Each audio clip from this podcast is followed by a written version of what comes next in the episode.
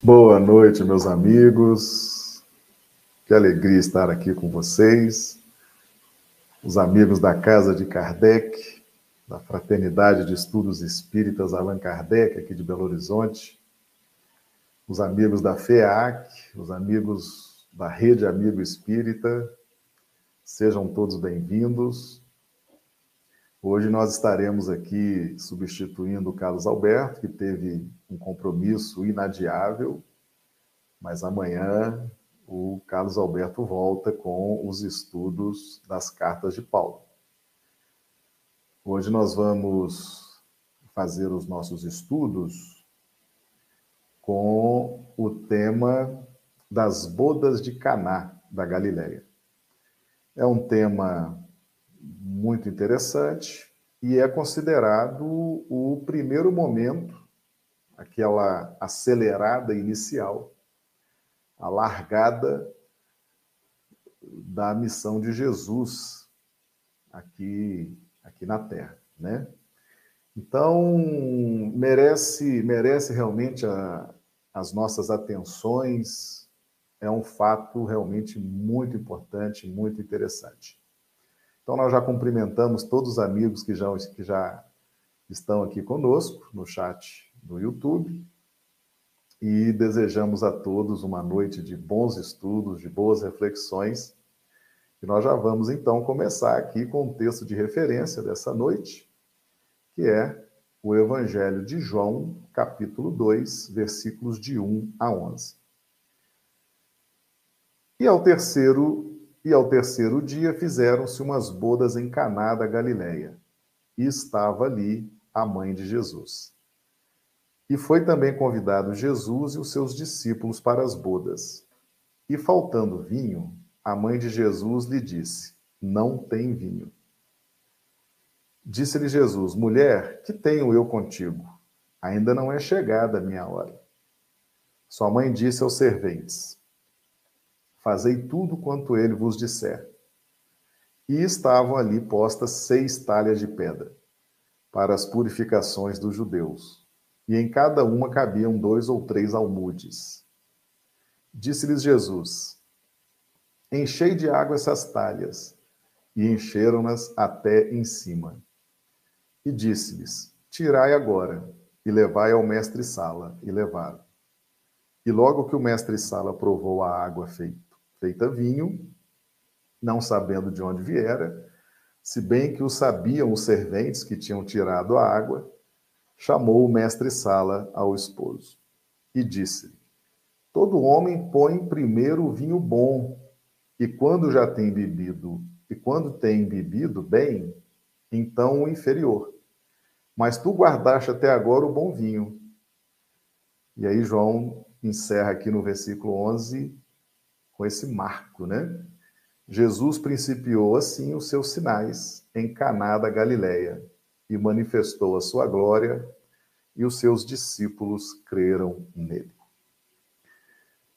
Bem, meus amigos, nós temos aí então o início, né? O momento inicial do ministério de Jesus. É quando João Evangelista considera e registra isso no seu evangelho que ali então teve início toda a glória de Jesus. Então veja bem, é, é um evento muito rico de símbolos, né? Nós temos, por exemplo, a situação de Maria.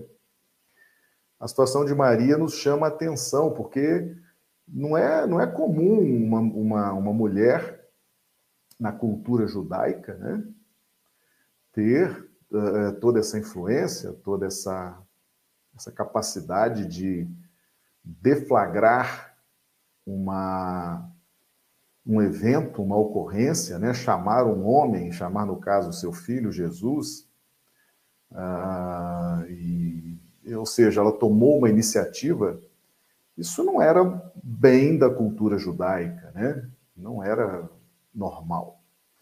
Então, esse primeiro episódio envolvendo Maria e Jesus já nos chama atenção, já nos, uh, uh, nos faz perceber um, um contexto de valorização da mulher, um contexto diferenciado. A partir de Jesus, a mulher passa a ter um valor diferente. E perceba-se que, que Jesus confabula com Maria, né? Mulher, o que tenho contigo? Não é chegada a minha hora, né? Ou seja, uma, uma conversa realmente de valorização da iniciativa de Maria.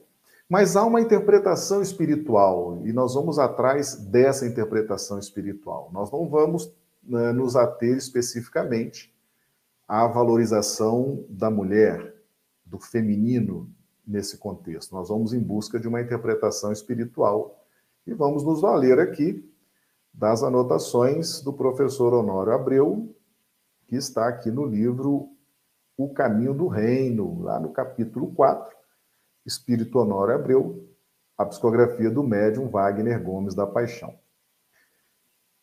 Pressentindo a hora dos feitos de seu filho, está falando de Maria, né? Pressentindo a hora dos feitos de seu filho, convoca-o às realizações, culminando em termos de plena consciência de sua missão, quando adverte aos servidores da casa: Fazei tudo quanto ele vos disser. No plano interno de nossas realizações, o sentimento é responsável pelas induções que estabelecem as ideias, conforme ensina Emmanuel. Sentindo, pensas, pensando, realizas. Lá no livro Fonte Viva, capítulo 134. Sensibilizar significa predispor. A indiferença responde pela inércia, pelo estacionamento, embora tudo tenha seu ponto de equilíbrio, no caso em análise razão e sentimento conjugados serão responsáveis pela harmonia dos processos evolutivos. Maria aciona Jesus e o Senhor, quando questiona a própria mãe, demonstra avaliar as circunstâncias para deliberar o melhor.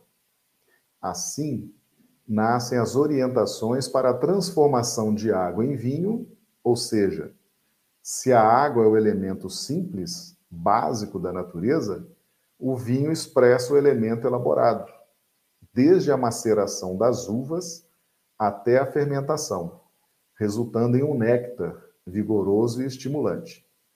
O vinho será associado ao sangue por Jesus e guardará, por isso, o significado de sacrifício voluntário, de idealismo, de essencialidade. Tudo bem. Então, o professor Honório Abreu, como sempre, fazendo uma análise bem criteriosa, né? muito interessante as, as percepções. E veja-se que quando Maria aciona Jesus, nós temos ali a conjugação das duas linhas, isso numa interpretação espiritual, né? Nós temos ali como que funciona o mecanismo das nossas iniciativas, dos nossos trabalhos. O sentimento, a linha do é, a nossa linha essencial do sentir, a linha essencial do raciocínio, da razão, do intelecto, são duas linhas com funções didaticamente funções distintas, né? Nós fazemos essa distinção por uma questão didática, porque elas trabalham conjugadas o tempo inteiro, mas é preciso criar é, facilidades didáticas para entendimento.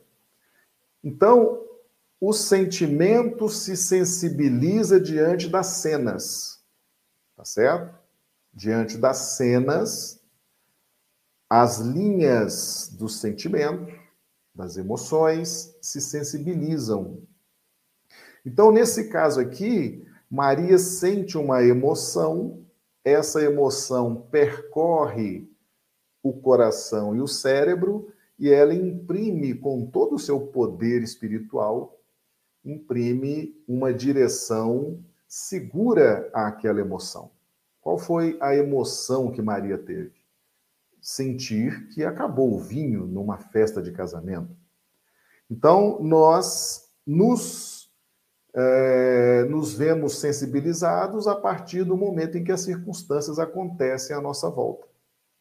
Então, Maria se emociona, aquilo é recepcionado pelo centro de força gástrico, né, pelo plexo solar, e imediatamente percorre o centro cardíaco e depois o centro cerebral.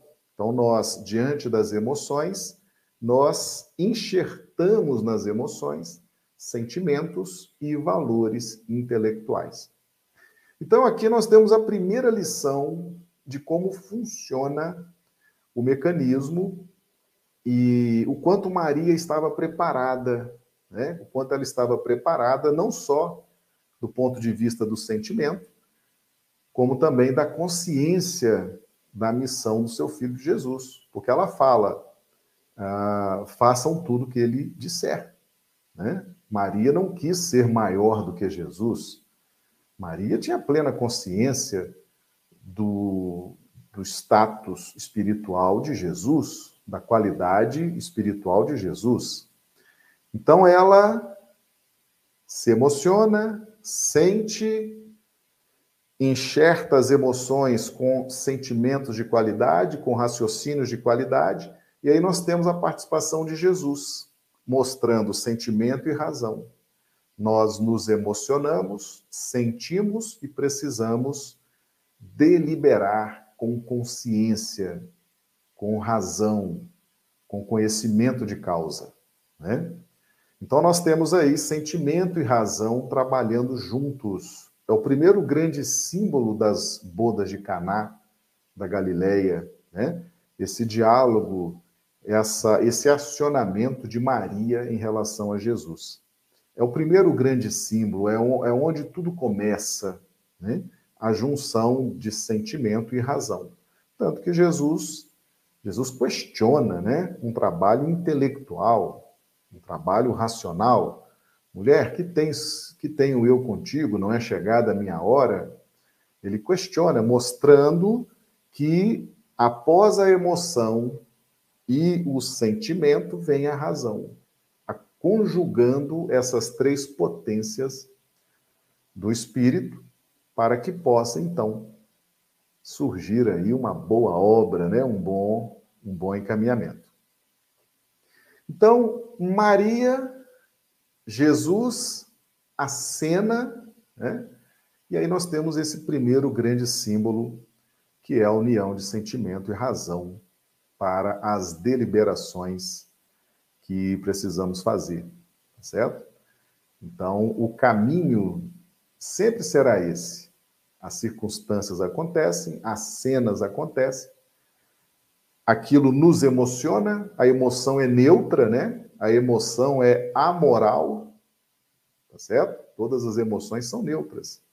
Raiva, medo, alegria, preocupação, tristeza, são emoções neutras elas impulsionam o indivíduo. E aí, quando a emoção entra pelo, pelo nosso sistema emocional, pelo centro de força gástrico, percorre imediatamente o cardíaco e o cerebral. Então, nós temos nesse primeiro contexto o mecanismo, e é, e é exatamente o mecanismo que deflagra, né? Emmanuel fala isso, ó, sentindo pensas, pensando realizas, né? Então é o mecanismo de funcionamento do espírito. Primeiro a gente se emociona, sente, pensa e realiza. Então tá aí o mecanismo, é o primeiro grande ensinamento. E a gente vê que Jesus não perde tempo, né? Como mestre, como governador espiritual, já deixa aí esse recado extraordinário para que nós cuidemos das emoções, qualifiquemos o sentimento e qualifiquemos o intelecto. Porque é na pauta dessas três potências, emoção, sentimento e intelecto, que nós realizamos, fazemos, acontecemos, acionamos a lei de causa e efeito no seu aspecto correcional ou no seu aspecto compensatório em nosso favor ou em nosso desfavor. Então fica aí esse primeiro símbolo, né? essa primeira lição do Mestre para nossas vidas. Mas veja bem, nós temos outras, outros símbolos aqui, riquíssimos também, riquíssimos, né? Nós temos outras situações aqui que nos, nos fazem refletir muito. Por exemplo, nós temos aqui as seis talhas de pedra, né? Lá João 2,6. Estavam ali postas seis talhas de pedra. Meus amigos, ah, os seis e a pedra, né? os seis talhas de pedra. O seis simboliza o ponto fundamental onde nós avaliamos uma etapa setenária, né? Uma etapa setenária é aquela etapa, um ciclo de trabalho, por exemplo, Deus criou o mundo em sete dias, criou em seis e no sétimo descansou. Então, durante seis etapas de um ciclo de trabalho, de, de aprendizado, nós vamos a cada ciclo sendo avaliados. E no ciclo 6, nós temos ali a grande avaliação, o grande momento para que possamos adentrar ou não no ciclo 7, que é o ciclo do descanso, que de descanso não tem nada, é trabalho consciente.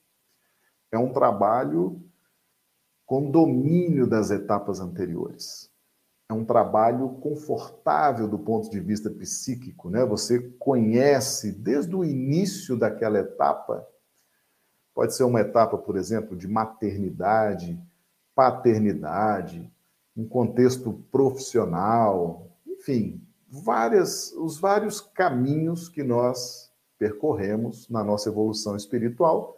Em todos eles há um ponto inicial, é o ciclo 1, que a gente está ali regimentando recursos, informações, não sabe muito bem o que fazer, para onde vai, até que chega no ciclo 6 né? e vamos vivenciar o ciclo 7, que é o ciclo em que a gente vai agora operar com pleno domínio das etapas anteriores. Mas essas seis talhas, elas são de pedra, e a pedra, a pedra aparece no Evangelho, né? e o professor Honório Abreu fez uma análise também da pedra, nós vamos trazer aqui. A pedra, isso aqui ele está lá no livro Evangelho por Dentro, capítulo 5 do livro Evangelho por Dentro, ditado pelo Espírito Honório Abreu, a psicografia do médium Wagner Gomes da Paixão. Pedra. No estudo doutrinário do Espiritismo, depreendemos que as experiências somadas no tempo tornam-se segurança, alicerces de projeção para a criatura, em seus movimentos de progresso e expansão. Assim temos a expressão da pedra, citada neste episódio da tentação, por zona de domínio psíquico a nos assegurar estabilidade íntima. E aqui ele cita aqui um trecho do Evangelho de Mateus, Mateus 4, 3. Aproximando-se o tentador, lhe disse: Se és filho de Deus, diz para que estas pedras se tornem pães. E temos também a questão da pedra, né? Quando Jesus fala para Pedro: Tu és pedra, e sobre essa pedra edificarei a minha igreja. Então, pedra, pedra significa experiências reencarnações sucessivas, experiências vividas, repetidas, e aquilo vai nos trazendo segurança, vai nos trazendo experiência, vai nos trazendo firmeza, né? Então a, a, a pedra a pedra nos mostra então essa firmeza. Então são seis talhas de pedra, tá? seis talhas de pedra significa uma etapa setenária, significa que naquele momento em que Jesus se faz presente na terra, Jesus encarna na terra, nós tínhamos tínhamos atingido tínhamos atingido as seis talhas de pedra. Ah, seis talhas de pedra. Naquele momento, nós já tínhamos ali, já tínhamos ali espíritos encarnados, desencarnados, que já haviam atingido essa condição psíquica, seis talhas de pedra, tá? E essas talhas foram trazidas com água, foram enchidas com água. Que água é essa? É a água das reencarnações. Né? A água é o símbolo da reencarnação. Né? Ninguém vai ver o reino do céu se não nascer da água e do espírito. Então, através das reencarnações, simbolizado aí pelas águas, as seis talhas de água, nós construímos em nós, nessa etapa setenária, essa condição de pedra, essa segurança, tá certo? Então, nós gastamos uma, uma, um longo período nos mundos primitivos, nos mundos de provas e expiações. No caso dos exilados de capela, repetindo as experiências em mundos de provas e expiações, para formar uma etapa setenária.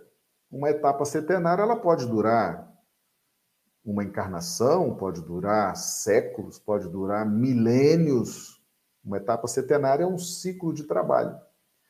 Então, quando Jesus se apresenta, se apresenta, encarna e apresenta o seu evangelho, apresenta a sua vida, apresenta as suas ações, as suas reações, boa parte da humanidade já estava em condições de receber a presença do Mestre e se ver transformado, no caso aqui, a água transformada em vinho. Né? Então já havia tempo, já havia experiências, já havia muita quilometragem rodada para muitos espíritos para que pudesse haver essa transformação da água em vinho. Aí vocês podem perguntar assim, mas, mas Marcelo, toda a humanidade está representada nessas seis talhas de água, essas seis, seis talhas de pedra cheias de água? Meus amigos, a evolução espiritual é a destinação de todos nós.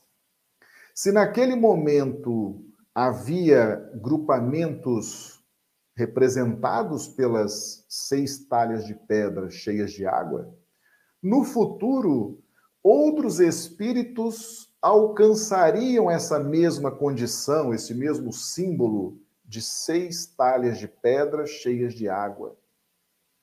Então, se naquele momento muita água foi transformada em vinho, esse símbolo está a nos dizer que, a partir daquele momento, muita água seria transformada em vinho ao longo dos séculos, ao longo da influência de Jesus em nossas vidas.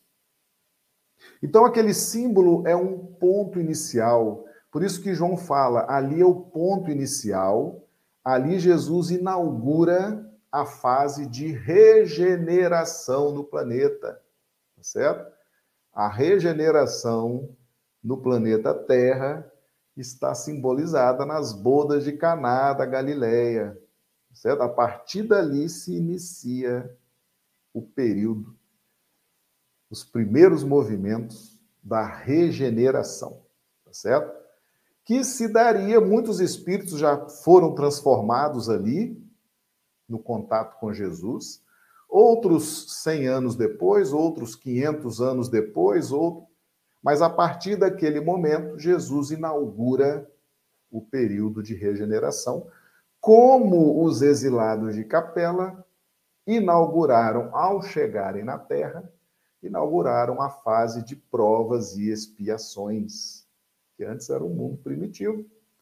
Aí veio aquele contingente de milhões de espíritos estagiar aqui na terra, eles cheios de débitos, dificuldades kármicas, problemas a resolver, inaugura a fase de provas e expiações.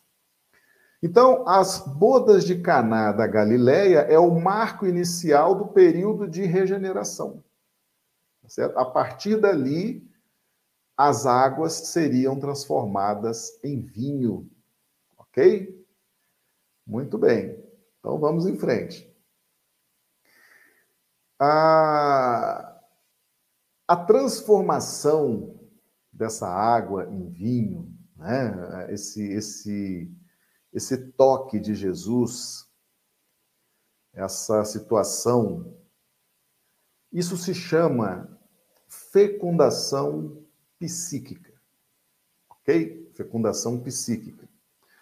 Para que essa água pudesse transformar em vinho, e não é qualquer vinho, não, porque tem vinho ruim, tem vinho ruim e tem vinho bom, tá?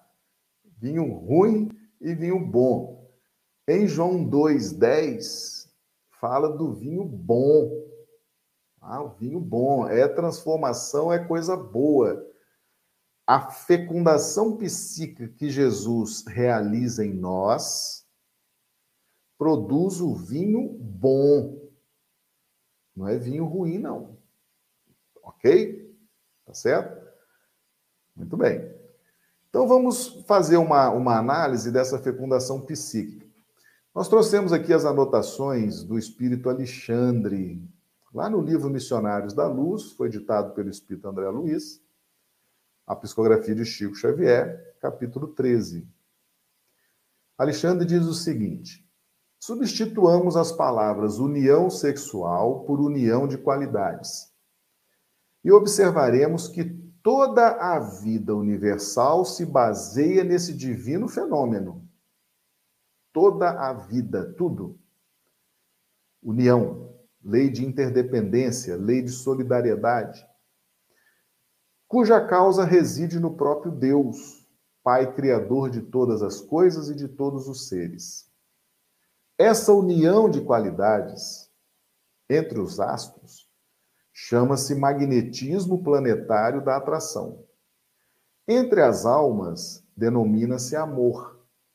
Entre os elementos químicos, é conhecido por afinidade. E aí prossegue Alexandre. Há fecundações físicas e fecundações psíquicas. Nós estamos falando de Jesus, estamos falando de fecundação psíquica, tá? As primeiras, as fecundações físicas, exigem as disposições da forma, a fim de atenderem a exigências da vida, em caráter provisório, no campo das experiências necessárias. As segundas, porém, prescindem do cárcere de limitações e efetua-se nos resplandecentes domínios da alma, em processo maravilhoso de eternidade. Agora, muita atenção nisso aqui, meus amigos. Quando nos referimos ao amor do Onipotente, o amor de Deus, quando sentimos sede da divindade, nossos espíritos não procuram outra coisa senão a troca de qualidades com as esferas sublimes do universo, sequiosos do eterno princípio fecundante. Olha aí, fecundação psíquica. Nós estamos sempre em busca desse princípio fecundante. E aí entra Jesus. E aí Prossegue aqui Alexandre. Não há criação sem fecundação. Não há criação sem fecundação. As formas físicas descendem das uniões físicas. As construções espirituais procedem das uniões espirituais. Nós estamos nos referindo ao ensinamento do Espírito Alexandre, no livro Missionários da Luz, ditado pelo Espírito André Luiz, psicografia de Chico Xavier, essas anotações estão lá no capítulo 13, ok? Então vamos trabalhar um pouquinho essa questão da fecundação psíquica. Nós estamos em busca desse princípio fecundante, ok? Todos nós, todos nós queremos isso. Todos nós buscamos isso, tá? Todos nós temos sede disso.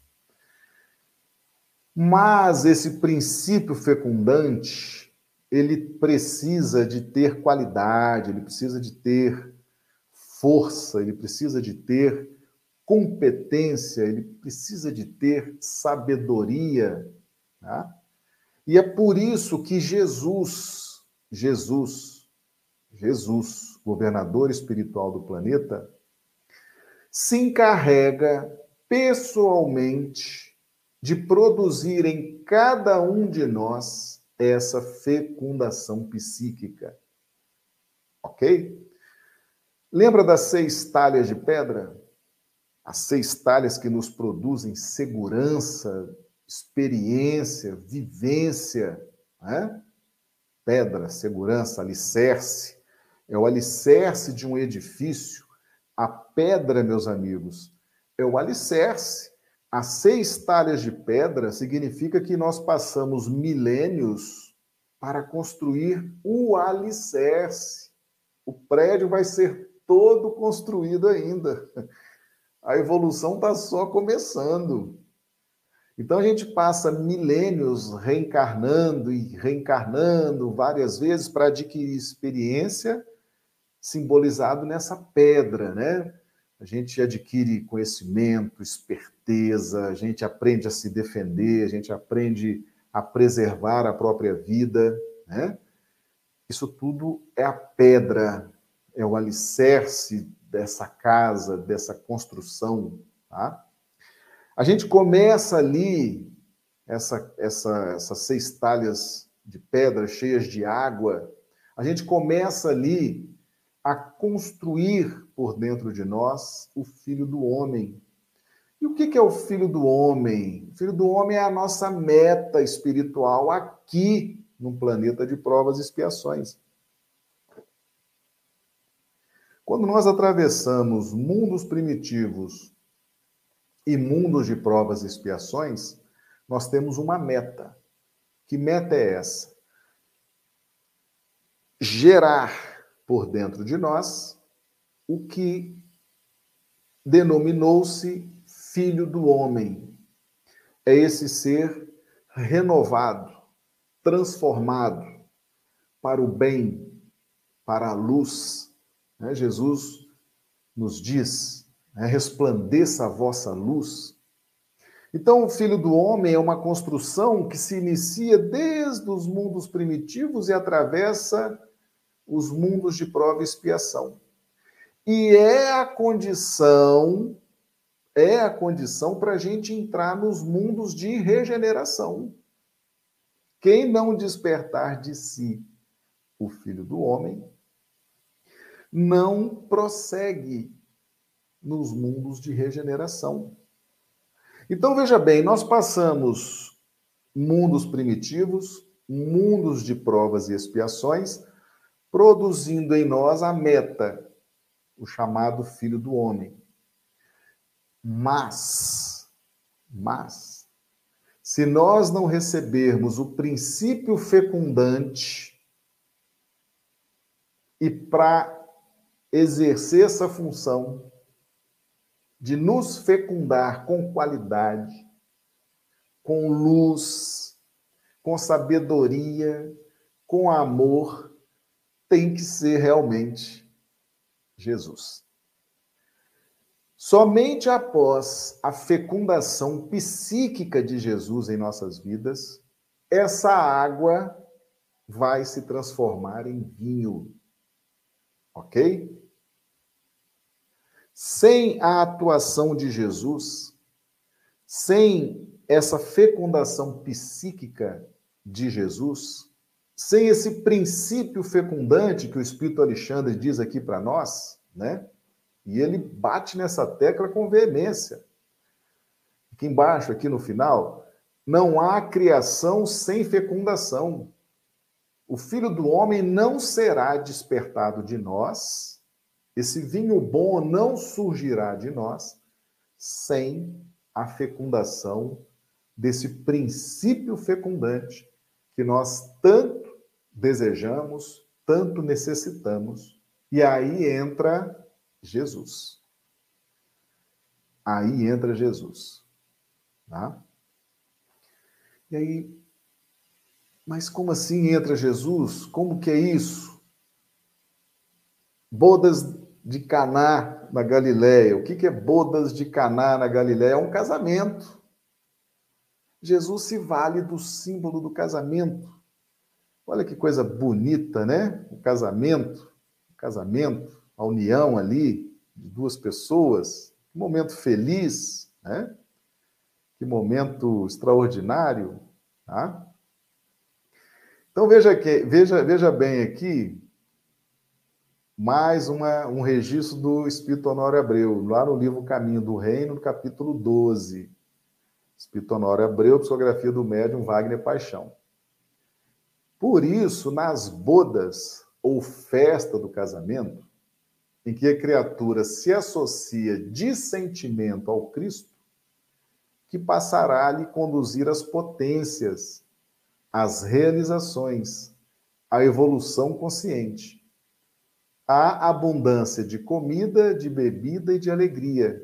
Está falando aqui de nutrição espiritual, de fartura, de harmonia, de desativação, inclusive de determinadas cristalizações do passado. Veja-se então que não tinha símbolo melhor para simbolizar essa união dessas seis talhas cheias de água, esses milênios de reencarnações sucessivas, sendo agora transformada essa água em vinho bom.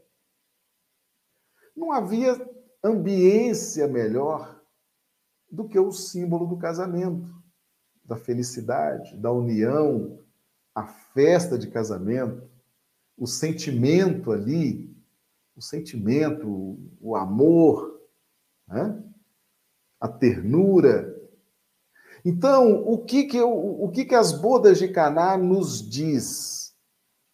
Nos diz que nós simbolizamos a noiva, Jesus simboliza o esposo. Tá? Nós nos unimos a Jesus pelo sentimento. Porque ele já está unido a nós pelo sentimento, ele nos ama, porque já é inerente de um espírito puro como Jesus. Nós nos unimos a Jesus pelo sentimento. O símbolo do casamento, a união de duas pessoas pelo sentimento, né? pelo amor, pela ternura. Então, as bodas simboliza essa nossa adesão pelo sentimento a Jesus, ao seu evangelho, à sua vida, aos seus exemplos, a sua forma de agir, a sua forma de reagir aos ensinamentos que ele deixou para nós. Então, o símbolo do casamento, a alegria do casamento, para que possa haver a fecundação psíquica. Porque se nós não aderirmos de sentimento a Jesus, se Jesus não exercer o princípio fecundante que se dá no campo do psiquismo em nós, o filho do homem não nasce de nós. Nós poderíamos dizer, sem medo de errar, que Jesus é o pai do filho do homem que nós despertamos. Porque se não houver esse toque, se não houver essa fecundação psíquica, se não houver essa adesão pelo sentimento, se Jesus não conseguir, se nós não chegarmos até Jesus, o Filho do Homem não despertará de nós. E nós não vamos adentrar na fase de regeneração. Muita gente achando aí que fase de regeneração, os espíritos estão lá preparando, né? uma vida boa lá para todo mundo, os espíritos estão lá cuidando de tudo, a gente vai só chegar, entrar e, e, e desfrutar. Não, não, tem todo todo um processo. Nós precisamos entender esse processo. Meus amigos, se Jesus não operar esse princípio fecundante em nós, no nosso psiquismo, através dos, dos bons pensamentos, dos bons sentimentos, das boas intuições, das boas direções, através do conhecimento, através de uma pleiade de espíritos que o ajudam nesse contexto da governadoria planetária, se nós não nos permitirmos essa fecundação psíquica, o filho, de, o filho do homem não se projeta de nós, ele não surge de nós. Ele vai vir, eu vou, eu vou criar aqui uma, um quadro, ele vai vir até aqui, ó. Vai ficar empalado aqui. Com o toque de Jesus, ele vem à tona, tá certo? Por quê? Porque esse despertamento espiritual ele envolve ciência, ele envolve competência, ele envolve sabedoria. E é por isso que nós temos um espírito puro governando esse planeta, com essa atribuição de ser o princípio fecundante. Tá certo? Então, por isso que Jesus inicia a fase de regeneração no planeta, trazendo esse símbolo extraordinário do casamento, da adesão pelo sentimento. E essas seis talhas de água, essas seis talhas de pedra cheias de água, a cada dia se apresenta seis talhas de pedra cheias de água para o toque fecundante de Jesus ao longo dos séculos. Desde a vinda de Jesus, quantas pessoas foram tocadas? Quando você vê, por exemplo, a conversão de Madalena, a conversão de Paulo, a conversão de Emmanuel, a conversão de Arnaldo Rocha, a conversão de tantos outros. Princípio fecundante a adesão pelo sentimento. Então, essas seis talhas de água, essas seis talhas de pedra cheias de água vão se apresentando a cada dia para Jesus, para que ele ali fecunde psiquicamente. E assim ele vai elaborando a transformação de um por um, de um por um. Porque a nossa evolução, meus amigos, ela é individual.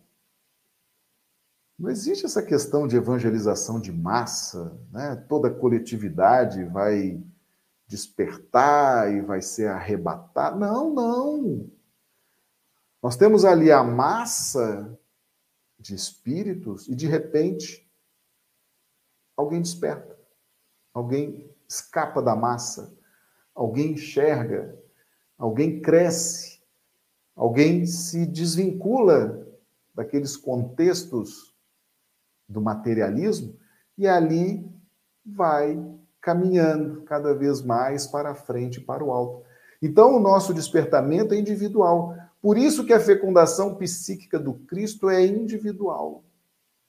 Cada um de nós recebe a fecundação psíquica pessoalmente de Jesus. Ok? E aqui o professor Honório Abreu, lá no livro Caminho do Reino, capítulo 12, nos diz o seguinte: quando renascemos na condição infantil, somos conduzidos pelo clã que nos acolhe em seu seio para a futura emancipação. Em termos psíquicos, Jesus passa a cuidar de nós quando já dispostos a conhecer aspectos mais elevados da vida moral, da vida íntima com Deus. E nesse sentido, Jesus nos fecunda. Pois é ele o elemento ativo, vigoroso, capaz, por sua autoridade espiritual, guia e modelo, de nos iniciar e nos nutrir de ideias para que surja o Filho do Homem. E o que é o Filho do Homem? é aquele tipo de perfeição e pureza que aspiramos na terra. É o iniciador de uma vida plena de graças. E aqui tem Paulo a Romanos 8, 29. Porque os que dantes conheceu, também os predestinou para serem conformes à imagem de seu filho, a fim de que ele seja o primogênito entre muitos irmãos. Meus amigos, se Jesus não nos fecundar psiquicamente, através do seu evangelho, através do conhecimento superior, através dos exemplos que ele deu, através de toda a mensagem que ele deixa para nós todos os dias, se nós não nos permitirmos, se nós não amarmos o Cristo, se nós não, não nos aderirmos de sentimento a Jesus, como que vai se dar essa fecundação? Né? Se eu não sentir este amor, se eu não sentir essa alegria de estar estudando o Evangelho, né? Olha, olha, olha que alegria a gente poder estar conversando esses temas, né? Nesse mundo materialista, nesse mundo pragmático, a gente ter um tempo, ter um espaço para conversar sobre o Evangelho, conversar sobre doutrina espírita. Olha que alegria, né? A gente entender os processos, a gente entender a importância de Jesus. Nós estamos chegando agora no Natal. Dezembro é um mês muito gostoso. Onde você vai, está tudo enfeitado, está tudo leve, né? Tem décimo terceiro, está todo mundo com dinheiro no bolso, todo mundo feliz. Vai ter ceia de Natal, o pessoal vai comprar. É um mês muito gostoso, é um mês alegre, não é verdade? Nós Vamos sentir o mês de dezembro, vamos sentir essa alegria. E a gente começa a perceber a alegria que nos envolve quando nós nos envolvemos com Jesus. Né?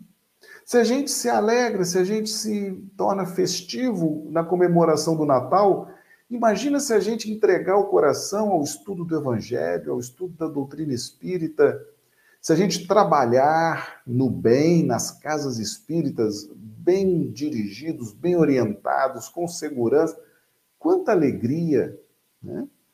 E ali vai acontecendo essa fecundação, vai, essa, essa água vai se transformando num vinho bom, né? Tem todo esse processo de transformação da água no vinho, né? A gente precisa entender isso.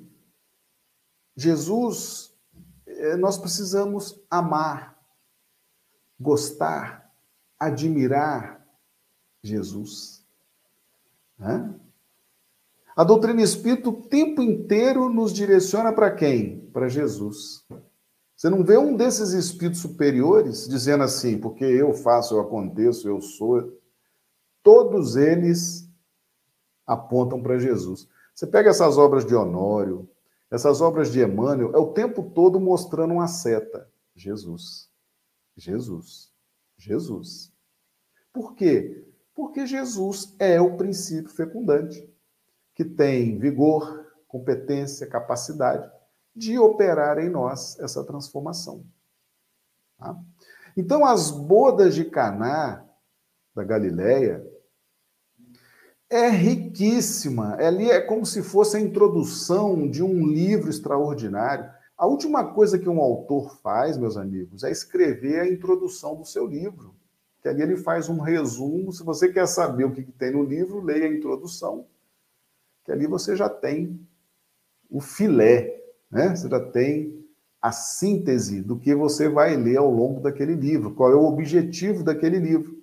Então, qual o objetivo de Jesus estar encarnado entre nós, estar ali vivendo todas aquelas circunstâncias, a nossa transformação espiritual.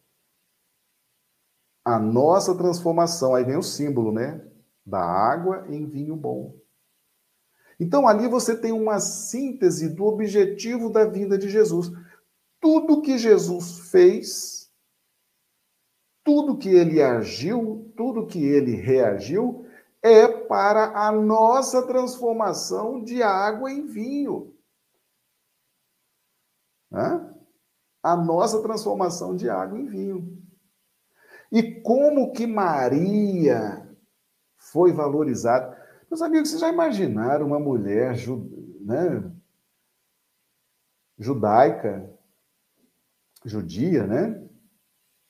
Ter essa influência, de repente ela chama, articula, ainda fala ali para o pessoal: olha, faça tudo o que ele disser. O que, que Jesus está mostrando? Nós entramos na era do sentimento. A valorização da mulher, como Jesus faz com Maria, está dizendo o seguinte: entramos na era do sentir. Nunca o sentimento esteve tão em alta. Né? Esse sentimento representado por Maria. A mulher passa a ser valorizada a partir de Jesus. O sentimento passa a ser valorizado a partir de Jesus. Esse sentimento de amor, esse sentimento de adesão aos projetos, aos propósitos da evolução espiritual. Então, as bodas de Caná, elas estão acontecendo todos os dias, meus amigos. Esse registro histórico do Evangelho, lá em João, João 2, 1, 11, esse registro histórico, isso está acontecendo todos os dias. Todos os dias tem seis talhas cheias de água para Jesus fecundar. É uma questão de viver ter experiência, reencarnar, valorizar a reencarnação. É, é, é, a água, a água é o símbolo da reencarnação. É valorizar a reencarnação, não perder tempo, não perder tempo. Tem, temos que estudar, temos que trabalhar no bem, temos que melhorar o nosso intelecto, temos que despertar as virtudes morais. Isso é água, é reencarnação, é oportunidade. Vamos parar de reclamar da vida, né? Vamos parar, o pessoal os trabalhadores, vamos parar de reclamar, vamos trabalhar mais, vamos estudar mais, vamos nos alegrar. Vamos encher essas seis talhas de pedra para que Jesus transforme essa água em vinho. Tá certo? E a cada dia você tem seis talhas de pedra se enchendo de água, essa água qualificada, essa água em talha de pedra.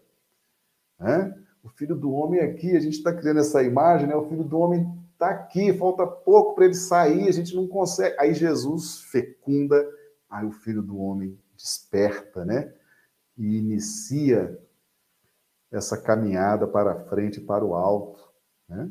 Todos os dias, Jesus está operando essa fecundação psíquica, todos os dias, tá? Aqui, mais uma vez, professor Honório Abreu, capítulo 12 do livro Caminho do Reino, psicografia de Wagner Paixão. É nessa base de renovação, quando a humildade de coração opera o verdadeiro jejum, abstinência de orgulho, vaidade, presunção e domínio, que os males e vícios ancestrais reencarnatórios da criatura são desativados. E isso só é possível depois que o Cristo opera através das bodas, casamento, união, o surgimento do Filho do Homem. Meus amigos, o Evangelho nos isenta da lei. Tá? O Evangelho nos isenta da lei. O amor cobre uma multidão dos pecados. O que nós fizemos em mundos primitivos e atravessando o mundo de provas e expiações, os erros que cometemos, as infrações à lei de Deus, os problemas que criamos para nós são impagáveis. Tá? Não tem como pagar isso, não. Não tem como pagar. Só tem uma forma da gente desativar isso. O Evangelho nos isenta da lei. O amor cobre uma multidão de pecados. Ou a gente desperta o Filho do Homem em nós por força dessa fecundação psíquica de Jesus, e a gente desativa os processos kármicos no tempo, dentro de um processo de sabedoria, de amor, de trabalho, ou a gente faz isso, ou nós vamos estar ainda por milênios nos, nos ajustando na pauta da lei de justiça. Então, o surgimento do filho do homem, através da fecundação psíquica de Jesus, é um grande lucro na nossa existência. É um grande lucro. Nós sabemos o que é lucro, nós sabemos o que é prejuízo, porque nós estamos há milênios lidando com a matéria, lidando com os negócios da matéria. O surgimento do Filho do Homem, fecundado por Jesus, desativa. Olha o que o professor Honório está nos ensinando aqui. Desativa os nossos males e vícios ancestrais adquiridos ao longo das reencarnações. Então, essa renovação que nós operamos somado a essa fecundação psíquica imprescindível de Jesus em nós, desativa os males e vícios ancestrais. É por isso que está escrito: o amor cobre uma multidão de pecados. O Evangelho nos isenta da lei. Por isso que é importante despertar o Filho do Homem em nós e dar prosseguimento no trabalho do bem, no estudo, no estudo nobre. É importante dar continuidade para que possamos ter uma vida mais harmoniosa, mais feliz. E a gente vai desativando pelo amor a gente vai desativando esses nódulos kármicos que carregamos por dentro de nós. As nossas dívidas, meus amigos, são impagáveis. Se a gente for, for resolver isso na pauta da lei de justiça, na pauta da lei de causa e efeito, não tem como resolver isso, não. Ou a gente desperta o filho do homem, e Jesus é fundamental nesse processo, ou a gente vai esticar o processo de dor, processo de tristeza, de perturbação em nossa vida. Ok? Tá claro para todo mundo?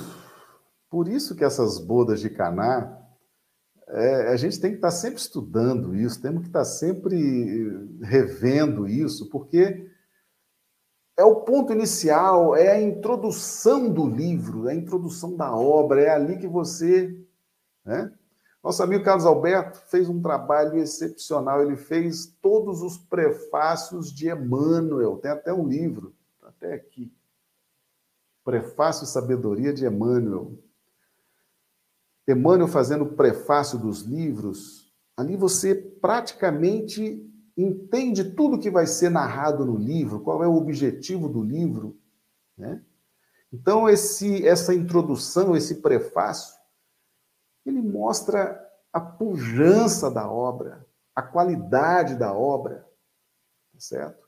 Então as bodas de Caná da Galileia mostra a pujança da missão de Jesus, do trabalho de Jesus junto a nós. Nós temos que estar sempre estudando isso, sempre nos aprofundando nesses símbolos, para que a gente possa entender por que, que eu estou estudando doutrina espírita, por que, que eu estou no centro espírita, por que, que eu estou com mediunidade, por que, que eu estou com reunião mediúnica, por que, que eu estou assim. Eu... Lembra das bodas de Caná da Galileia. E você vai entender a meta, o objetivo, você vai entender a pujança, a glória de Jesus e tudo isso se refletindo na nossa felicidade. Tá bom? Meus amigos, o tempo, né? Nós somos aí, já temos aí uma hora de, de estudos, né? E convidamos os amigos aí. Amanhã temos cartas de Paulo, né? Com Carlos Alberto. Convidamos os amigos a darem sequência a esses estudos, né? Acompanharem as lives, acompanharem os vídeos. Tem muita coisa boa, muita coisa sendo sendo dita, sendo mostrada, sendo falada, né? Vamos dar sequência, vamos fazer um esforço. Se esse vídeo foi importante para você, se você gostou, convida seus amigos, convida seus parentes, indica para eles, né? Se foi bom para você, vai ser bom para eles também, tá bom? Nós vamos então agradecendo o carinho de todos vocês, o carinho de todos que estão aqui no nosso chat do YouTube, né? São tantos aqui, eu agradeço cada um de vocês, os nossos moderadores, os trabalhadores fiéis ao Cristo, né, que estão sempre aqui nos ajudando, nos apoiando. Todos vocês que comparecem, deixam o seu carinho, o seu cumprimento, o nosso abraço, né, o nosso respeito a todos vocês. E fica o convite para a gente continuar nessa nossa jornada de estudos. Né? Espíritas amai-vos, espíritas instruí-vos. Tá bom? Meus amigos, que Jesus nos dê uma noite de terça-feira maravilhosa, Uh, os nossos parabéns à, à, filha do Beto, que hoje faz aniversário. Que Jesus abençoe com muita saúde, muita paz, muita alegria. Esse trabalhador fantástico, né? Carlos Alberto, trabalhador fiel ao Cristo, a Kardec. Que Jesus te abençoe, Carlos Alberto, você e a sua família, com muita, muita saúde, muita paz. Meus amigos, um grande abraço, que Jesus nos abençoe e a gente vai se vendo, tá bom? Muito obrigado.